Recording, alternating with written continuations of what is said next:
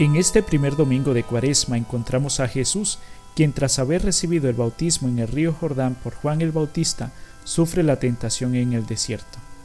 El texto que escuchamos este primer domingo de Cuaresma es el del evangelista San Marcos, que es muy conciso y quizás carece de otros detalles que presentan los otros evangelistas.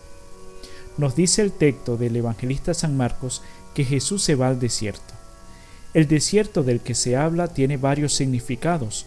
Puede indicar el estado de abandono y de soledad, el lugar de la debilidad del hombre donde no existen apoyos ni seguridades, donde la tentación se hace más fuerte, pero también puede indicar un lugar de refugio y de amparo en el que se puede experimentar de modo particular la presencia de Dios.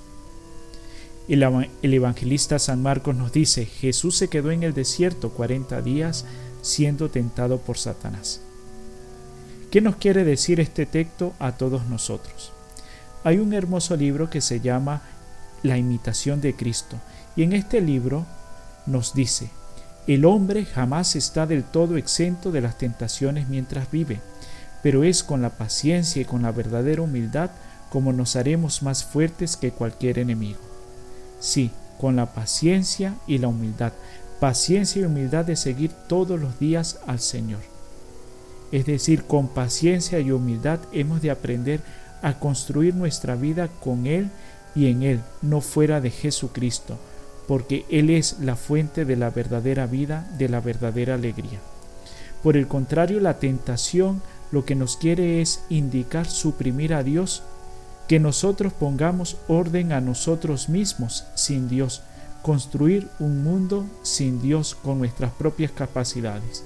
Y esto siempre es la tentación del hombre. Al final del Evangelio, Jesús proclama que se ha cumplido el tiempo y está cerca el reino de Dios. Anuncia que en él sucede algo nuevo.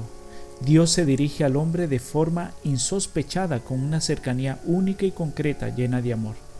Dios se encarna y entra en el mundo del hombre para cargar con el pecado, para vencer el mal y volver a llevar al hombre al mundo de Dios. Pero este anuncio se acompaña de la petición de corresponder a un don tan grande.